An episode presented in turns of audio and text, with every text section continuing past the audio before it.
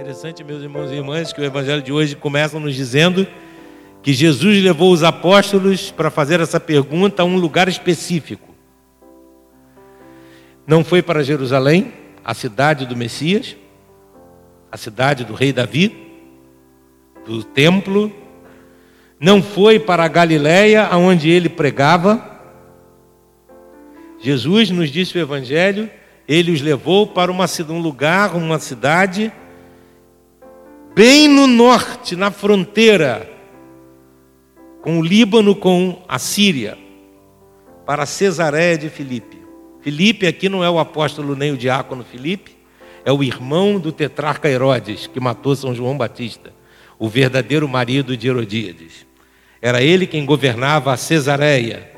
E havia várias cidades chamadas Cesareia, porque os reis e governadores daquele tempo queriam homenagear o imperador César. E por isso havia várias Cesareias.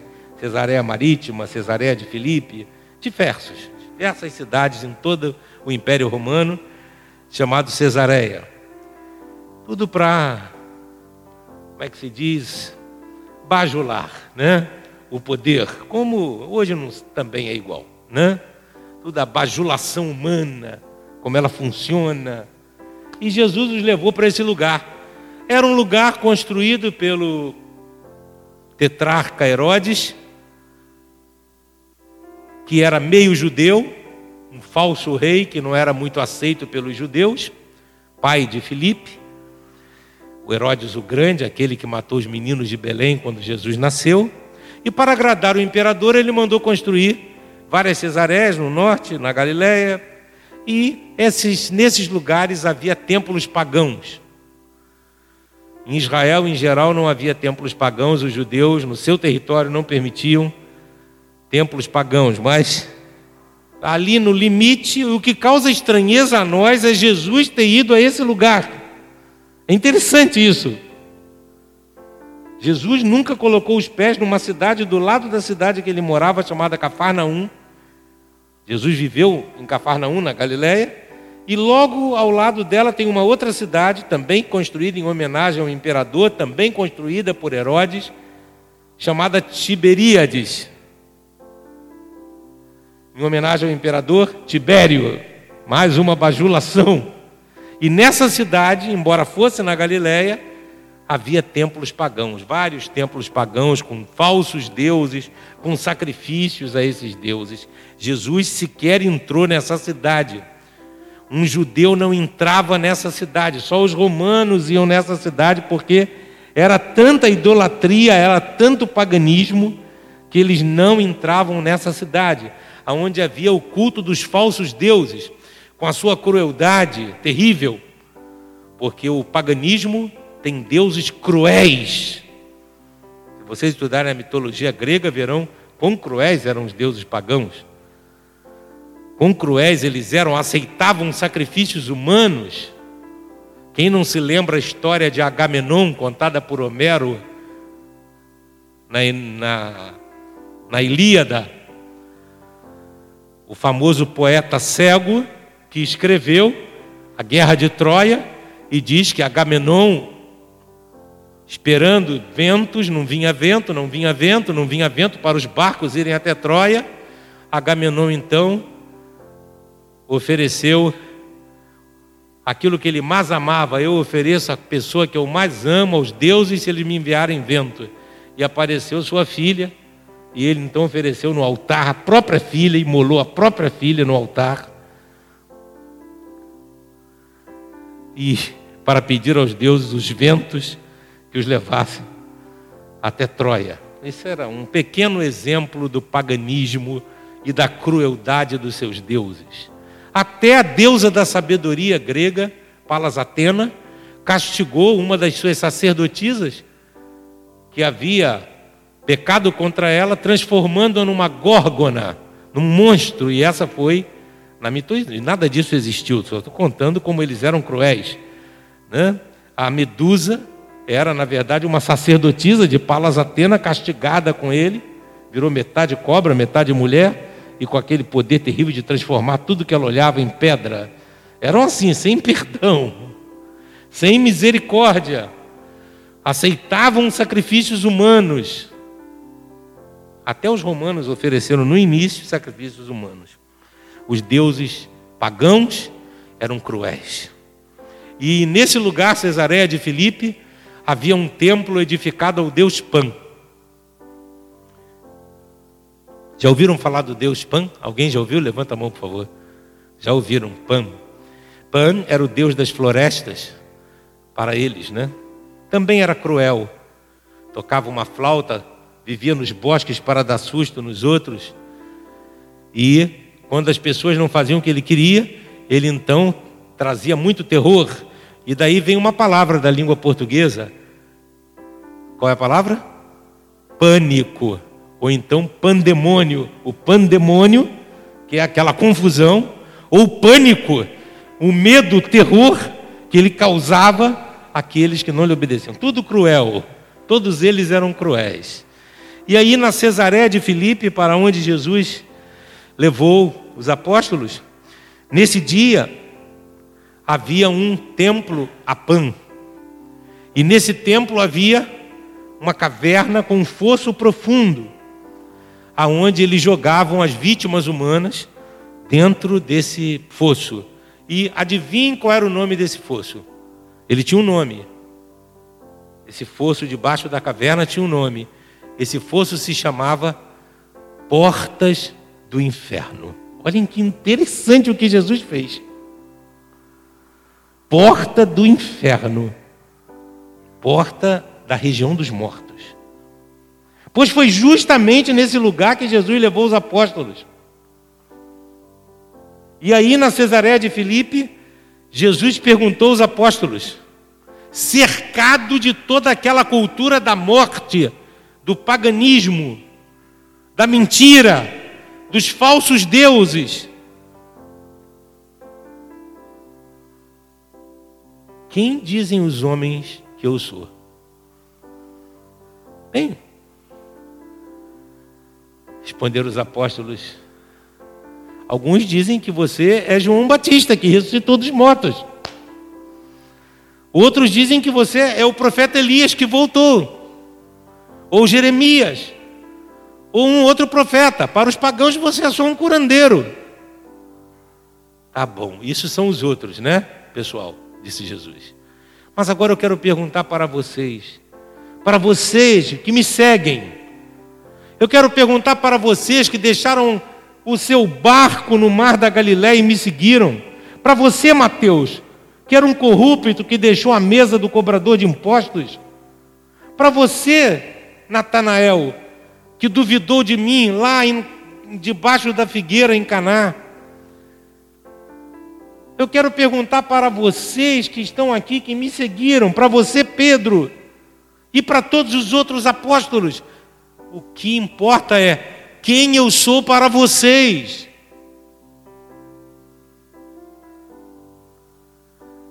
E Pedro disse: Tu és o Cristo ungido. Tu és o Filho de Deus.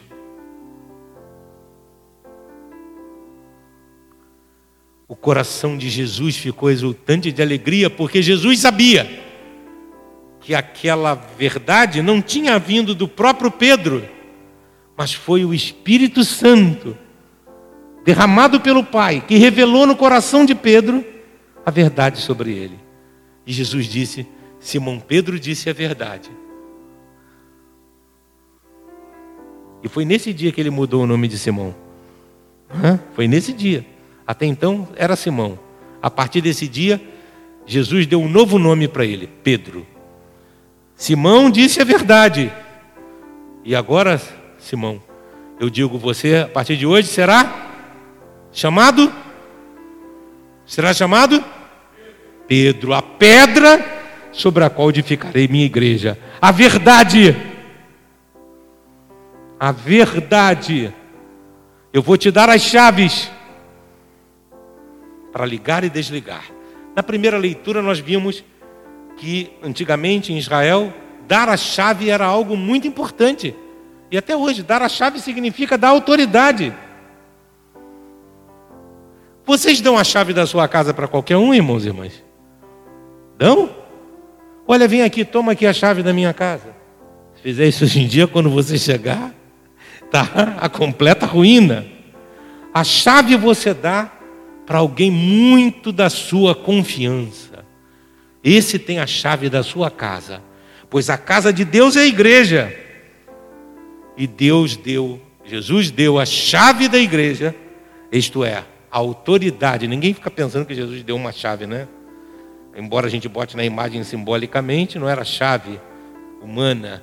É a autoridade para ligar e desligar. Uma promessa de que o Espírito Santo, que naquele momento revelou a verdade a Pedro, revelaria sempre a verdade para a igreja.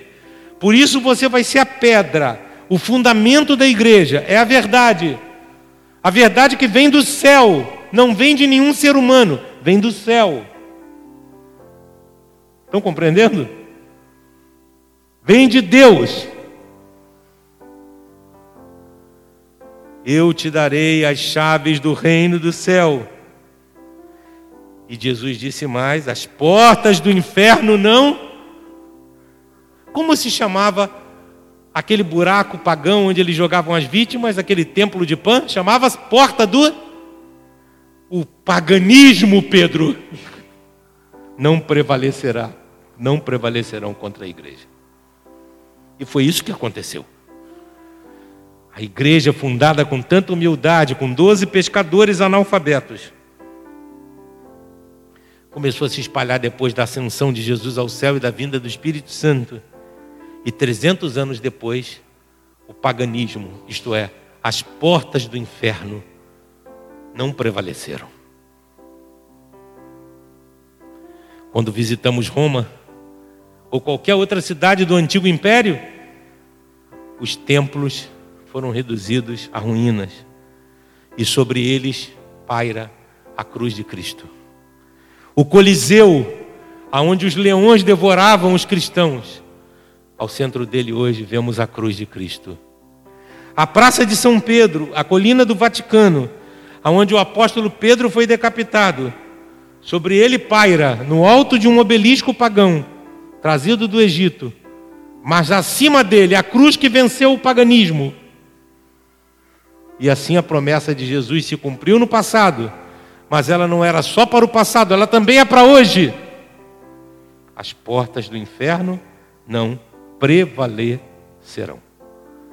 Porque as portas do inferno estarão sempre em luta frequente contra a igreja, contra Jesus, contra a verdade. Nunca para essa guerra espiritual não cessa, só terá fim quando Cristo voltar. E quando Satanás for aprisionado para sempre. Por enquanto, ainda lutamos. E agora, irmãos e irmãs, queria trazer tudo isso para hoje. Hoje, parece que os deuses pagãos querem voltar a nos governar. Com a sua crueldade, com a sua maldade, com seus sacrifícios humanos. A verdade de Jesus Cristo construiu uma civilização nova, que baniu para sempre os sacrifícios humanos. Eles são proibidos pela nossa fé. Quando Cristóvão Colombo e quando os conquistadores chegaram na América, os incas, os maias e os astecas ainda ofereciam sacrifícios humanos. Na cidade do México, havia o Templo do Sol, aonde todo dia se oferecia um coração humano, arrancado de um peito humano, oferecido ao Sol, o Deus Sol, o falso Deus. Porque se não oferecessem, o sol não brilhava, e se o sol não brilha, na mentalidade deles. E se o sol não brilhasse, eles não iam ter colheitas, nem vida, nem nada. 40 anos depois ainda se ofereciam sacrifícios humanos. Os maias, os astecas ainda ofereciam sacrifícios humanos. Ela, ela, Nossa Senhora apareceu a Juan Diego na colina de Tepeyac. E com a aparição dela, Juan Diego, cessaram-se os sacrifícios humanos. Três milhões de astecas pediram o batismo, e se a América é cristã, agradeça a mãe do Senhor. Ela salvou-nos do paganismo. Ela, aquela que esmaga a cabeça da serpente. Essa é a história. Essa é a verdade. Graças ao Espírito Santo que inspirou os cristãos a fazerem a caridade para viver a caridade na verdade, a igreja foi a primeira a construir os primeiros hospitais. A igreja fundou as universidades. Até hoje, o método científico segue os padrões da igreja, de um padre, Padre Bacon. E hoje disse que a igreja é inimiga da ciência. É mentira. Sem a igreja não haveria ciência.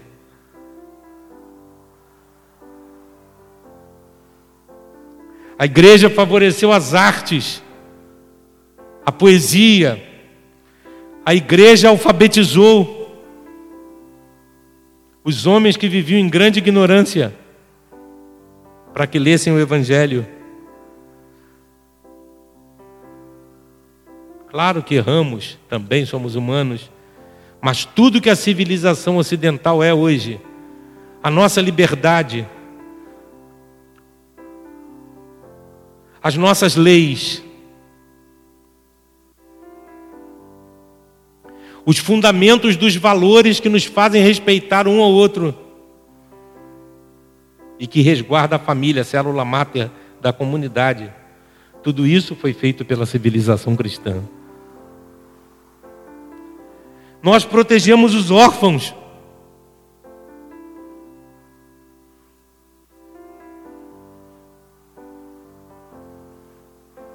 É muito triste ver a história da humanidade hoje ser contada pelos inimigos da igreja e negarem as verdades sobre tudo que construímos nesses dois mil anos por Cristo, por amor, por caridade.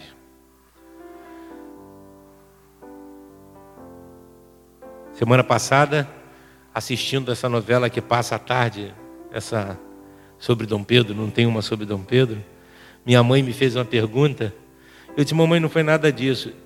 Eu, como eu sou um, um estudioso de história, amo história, mas não leio e acredito em tudo que os livros dizem, eu vou nas fontes, nos documentos. E contei, isso aí aconteceu na verdade assim, assim, assim. Mas como é que estão contando tudo ao contrário? Disse, mamãe, os especialistas inimigos de Deus contam como querem. Contam como querem. Eles se dizem doutores, especialistas, cientistas e contam como querem. E são muitos os que acreditam. O nome disso é propaganda. Nero botou fogo em Roma. O povo sabia que era ele, ele tinha que arranjar um culpado. Quem foram os culpados? Hein? Em quem ele botou a culpa do incêndio de Roma? Nos? É óbvio, nos cristãos. Eles que pagaram pelo incêndio de Roma. Portanto, pessoal, fake news não é de hoje. A primeira fake news foi no paraíso. A serpente disse a Eva: Come o fruto, e você será igual a Deus. Fake news. não é de hoje. Essa luta é velha, é uma luta antiga.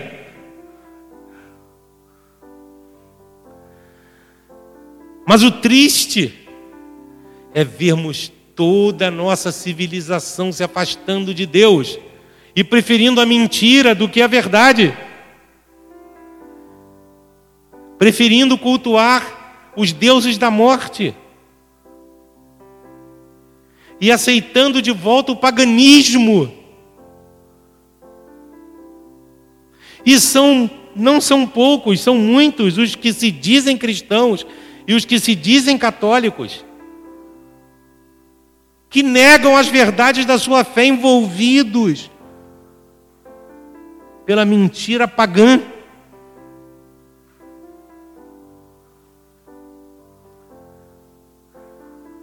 Os falsos deuses querem voltar com a sua crueldade.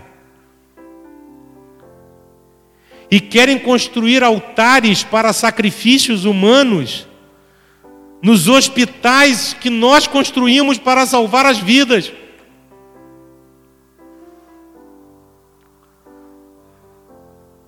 Os falsos deuses querem voltar. Querem voltar para as universidades que nós construímos para difundir a ciência, para lhe ensinar a mentira e criar inimigos de Jesus Cristo.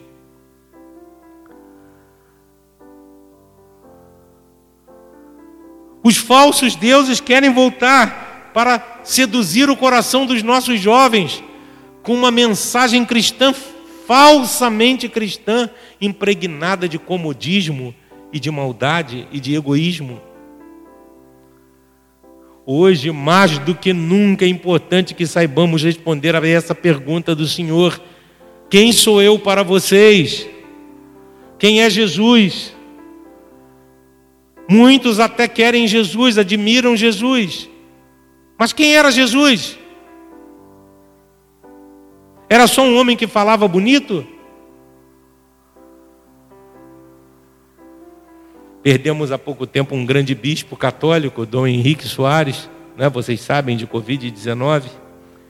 Eu li um pouco de uma de suas palestras maravilhosas maravilhosa que todo católico deveria, graças a Deus, que tem na internet. Ele dizia: Por que eu sigo Jesus? Por que eu digo que sou cristão? É só porque Jesus falava bonito? Buda também falava bonito. Confúcio também falava bonito. Maomé também falava bonito. Não, não sigo Jesus porque ele falava bonito. Eu sigo Jesus porque ele é a verdade, ele é Deus feito homem. Ele é Deus encarnado. É por isso que eu sigo Jesus. E por isso o critério se algo é verdade ou mentira é Jesus. É contra Jesus? É. Então é mentira. Isso é ser cristão. Porque uma coisa não pode ser verdade e mentira ao mesmo tempo. Se é verdade, não pode ser mentira. Se é mentira, não pode ser verdade. Luz e escuridão não se misturam. Se misturam? Eu não posso dizer que que todas as vidas importam e que eu sirvo a Deus da vida, se eu sou favorável a qualquer, se eu sou favorável a retirar o dom da vida de alguém, principalmente de alguém inocente, e fazer isso ainda em nome do amor, não pode. Ou eu sou da vida ou da morte, vida e morte, não pode.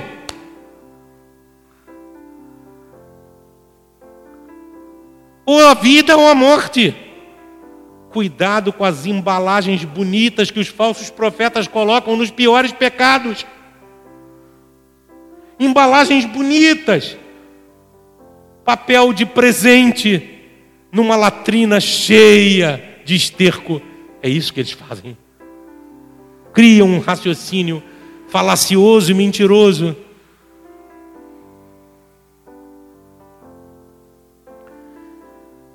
E só para ir direto ao ponto, eu sei que vocês esperavam hoje uma homilia sobre o Papa. Me desculpe, o Papa Francisco, mas eu estou pregando sobre a verdade que Jesus prometeu para a igreja. Estou falando tudo isso, irmãos e irmãs. Me desculpem a franqueza, mas como ministro da palavra de Deus não posso ficar quieto. Eu passei essa semana sofrendo muito.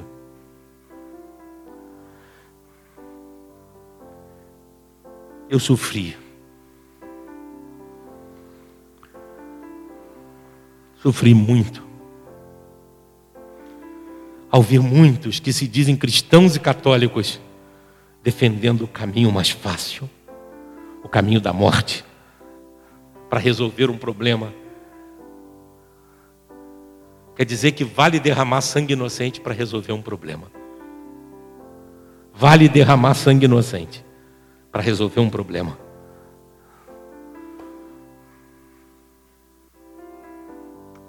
Esse episódio triste que aconteceu dessa menina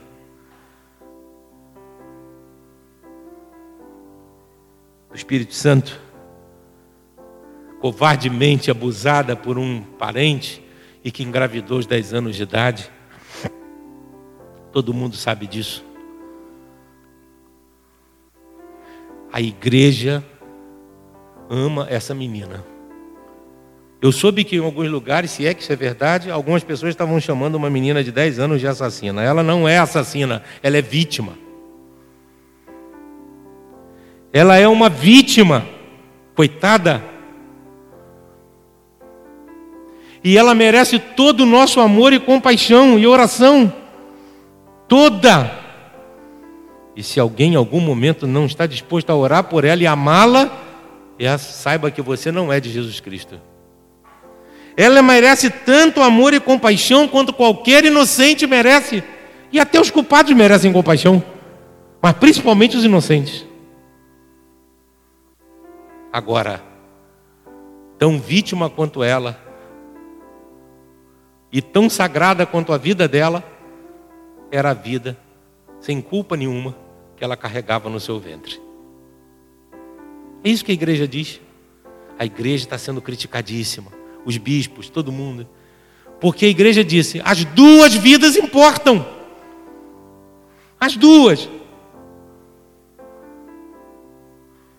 Os médicos do Espírito Santo deram um laudo dizendo: esperemos duas semanas, porque o procedimento abortivo, embora a lei permita no Brasil, o feto já tem quase seis meses de vida. Procedimento abortivo é perigoso, é mais seguro ela ficar aqui com toda a nossa assistência médica, os médicos do Espírito Santo. Deixamos passar duas semanas, vai se completar o sexto mês da gravidez. Fazemos uma cesariana. Diversas famílias, conventos, orfanatos, instituições cristãs e evangélicas se ofereceram para criar, e até famílias para adotar esse bebê.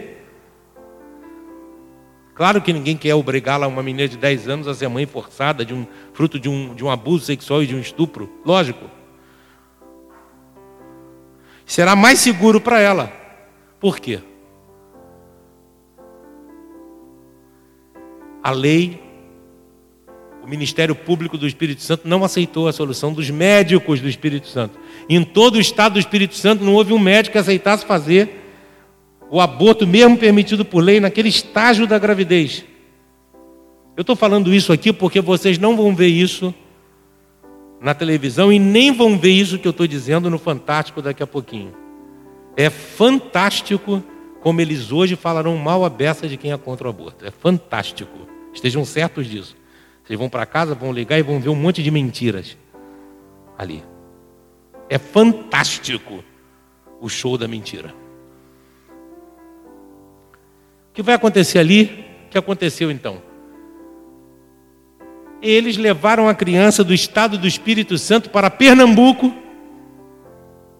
Chegando em Pernambuco, os médicos falaram: bom, olhem como é a coisa.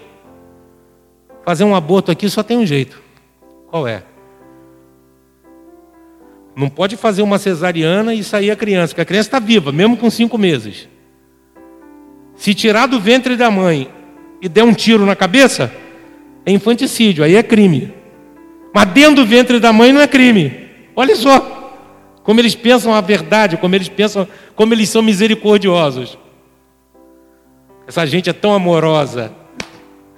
Então fizeram o seguinte: introduziram uma agulha pela mãe até o coração do bebê com uma solução de sal uma solução salina, que é proibida em todos os países onde existe pena de morte. Um bandido, um estuprador, um assassino, um psicopata que é condenado à morte não pode receber essa injeção, porque ela causa uma dor terrível, é proibido. Imaginem. Mas o bebê pode, no ventre da mãe pode. Então foram com a agulha direto no coração do bebê e deram a injeção de sal. E aí fizeram um parto induzido, de tal modo que a garotinha, vítima desse crime, a garotinha de 10 anos, vítima desse crime, ainda teve que dar à luz, com dores de parto, ao feto morto, assassinado no seu ventre. Isso é misericórdia, irmãos e irmãs. Porque é isso que o Fantástico dirá hoje, que é misericórdia, que é amor.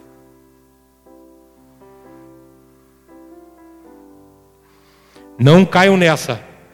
A igreja foi a favor das duas vidas. As duas. Queremos todas as vidas. Todas as vidas importam.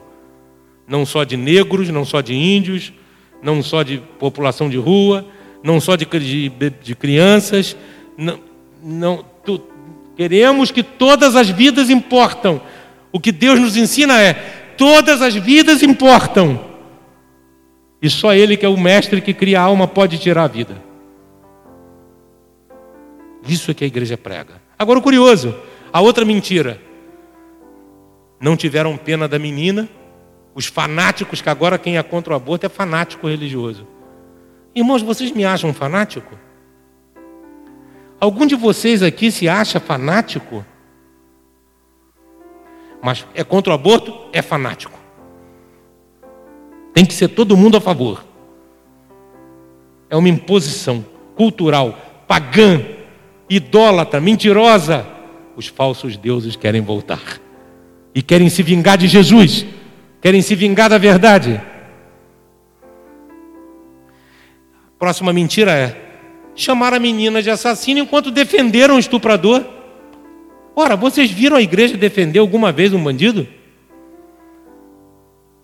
Quando eu era padre novo,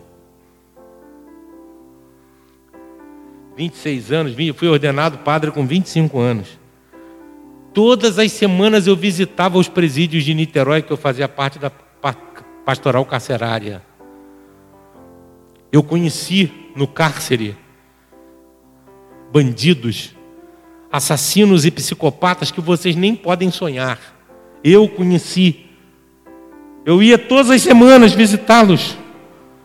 Nenhum de vocês faz ideia do que é a miséria de um cárcere. Um dia eu me lembro que fui na parte mais baixa do presídio. Havia ali uma água suja de esgoto com fezes. No mesmo lugar em que eles comiam e dormiam, ali também urinavam, ali faziam suas necessidades. Um verdadeiro inferno. Então, quando terminou, pediu uma audiência com o diretor do presídio e disse: Olha, doutor, pelo amor de Deus, pela caridade cristã, eles foram condenados à, à, à perda da liberdade, mas não foram condenados a viver assim. E até isso, isso até aí tudo bem. Mas eu não me esqueço que um dia, um preso, um assassino, tinha cometido diversos assassinatos, mas ele encontrou Jesus e se converteu. De verdade, o coração. E eu ia toda semana e ele se confessava frequentemente comigo. E um dia esse preso me disse: Padre, eu sei que o meu pecado já foi perdoado por Deus. Por Deus.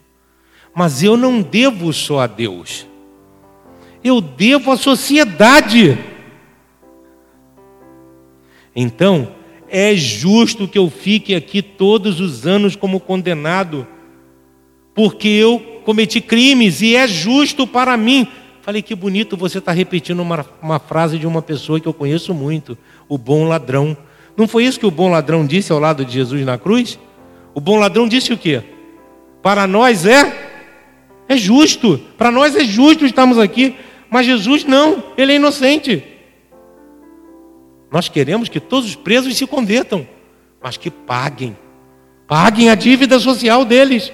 Ofereçam os anos de prisão como uma penitência justa pelos seus erros. Sem contar aqueles, porque psicopatas e doentes não podem mesmo voltar a viver em sociedade, porque é impossível, são, são incorrigíveis, então tem que viver constantemente prisioneiros. A igreja nunca defendeu bandido, e nem ninguém razoável. Mas agora, hoje, daqui a pouco, no Fantástico, vão ver isso. Os que são contra o aborto defendem o bandido, mas não defendem a criança. Errado. Queremos que ele pague suas dívidas com a sociedade e queremos, queríamos, gostaríamos que as duas vidas fossem salvas. Essa é a verdade. Essa é a verdade. Mas muitos cristãos, doutores em cristianismo, alguns católicos que vêm à missa só às vezes, né? só às vezes, tecem críticas, concordando com a cultura da morte. Você não é católico. Se você defende a morte, você não é católico.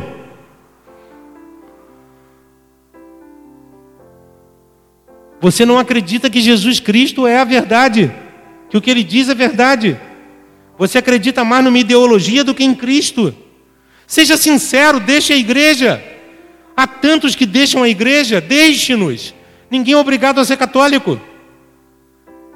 Agora, ficar no seio da igreja católica, dividindo a igreja, seduzindo os outros com mentira, isso é inadmissível. A igreja não é uma ONG. A igreja é apóstola da verdade de Cristo. Se você não crê nessa verdade, vamos continuar te amando, mas você não é obrigado a seguir o que você não concorda. Acho muito direito isso, muito certo. Quando eu era pároco e um jovem lá para, para preparar-se para a crisma, primeira pergunta que eu fazia para ele: vocês estão aqui porque vocês querem receber o sacramento da crisma? Ah, queremos. Mas vocês querem assumir as obrigações que o Evangelho coloca nos seus ombros? Ou vocês estão aqui só porque o seu pai e a sua mãe te obrigaram? E muitos diziam, ah, é, é. por favor, se você está aqui ou porque seu pai e sua mãe te obrigou a ser crismado, seja corajoso, diga para eles que você não quer ser católico. Ninguém é obrigado a ser católico. Nós não estamos preocupados em perder ou ganhar fiéis. Não estamos preocupados. Essa, essa não é uma preocupação da nossa igreja. Nós não somos uma seita.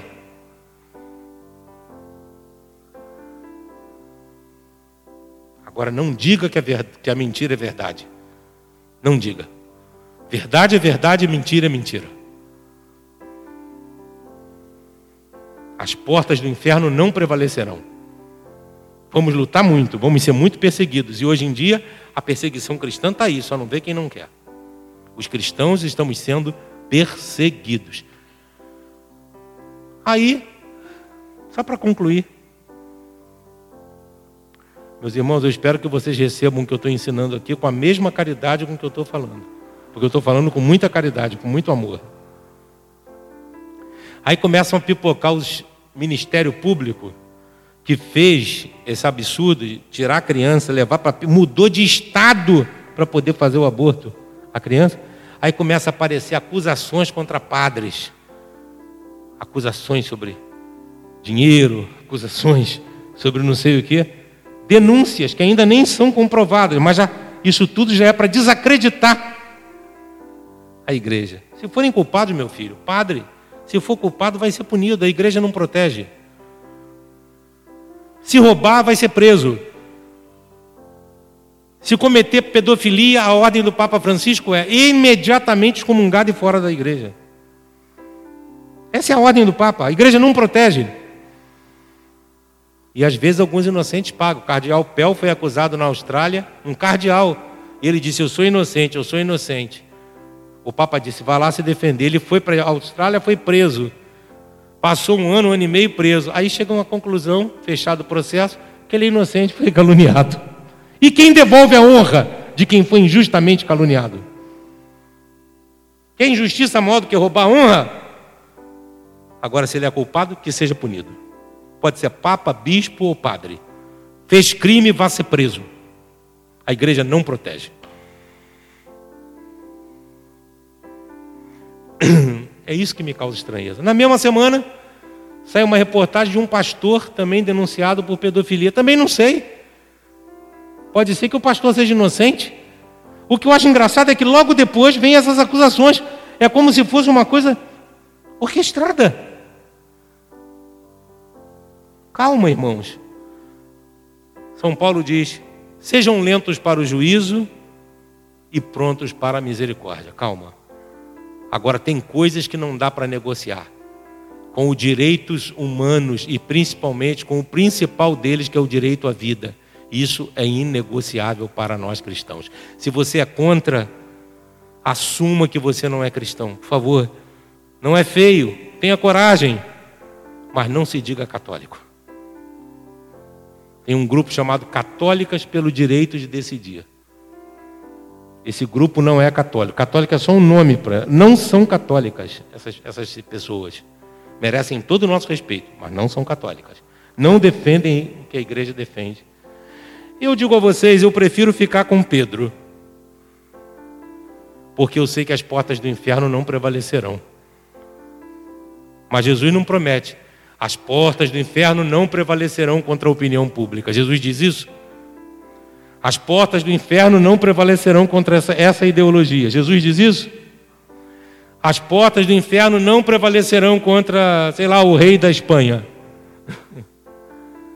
As portas do inferno não prevalecerão contra o Congresso Nacional Brasileiro. Jesus diz isso? As portas do inferno não prevalecerão contra o Supremo Tribunal Federal. Jesus diz isso? As portas do inferno não prevalecerão contra a minha igreja. Eu ficarei até a morte na minha igreja. É a única garantia que eu tenho. Dada do evangelho que eu creio. Ou então eu tenho que assumir que não creio no evangelho. E isso eu não vou assumir. Porque eu creio. Creio de verdade nele. Cuidado, irmãos. Sejam mais críticos no sentido verdadeiro da palavra. Eu tenho muita preocupação e muito medo. Mas ao mesmo tempo eu tenho muita esperança. Porque as portas do inferno não prevalecerão contra ela. E isso é uma promessa. Mas é bom que Deus assim está mostrando quem são os verdadeiros cristãos dos falsos. Deus está mostrando que a sua igreja não é uma ONG, é a sua família, Deus está mostrando que não se negocia com a verdade, ainda que nós saímos perdendo e perseguidos. Temos muita esperança, porque o amor vencerá, a justiça e a verdade vencerão no final.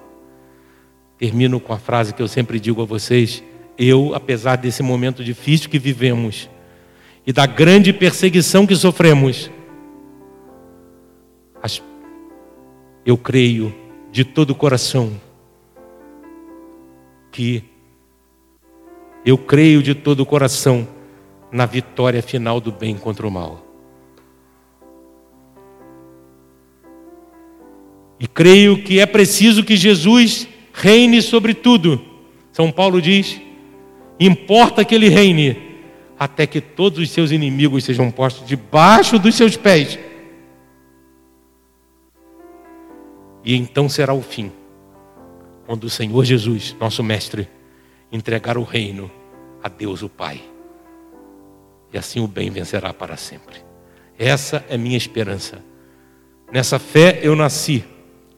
Nessa fé eu fui batizado.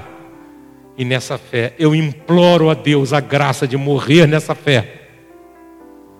Imploro ao Senhor que me faça perseverar até o fim nessa fé para que eu possa ter parte com Ele.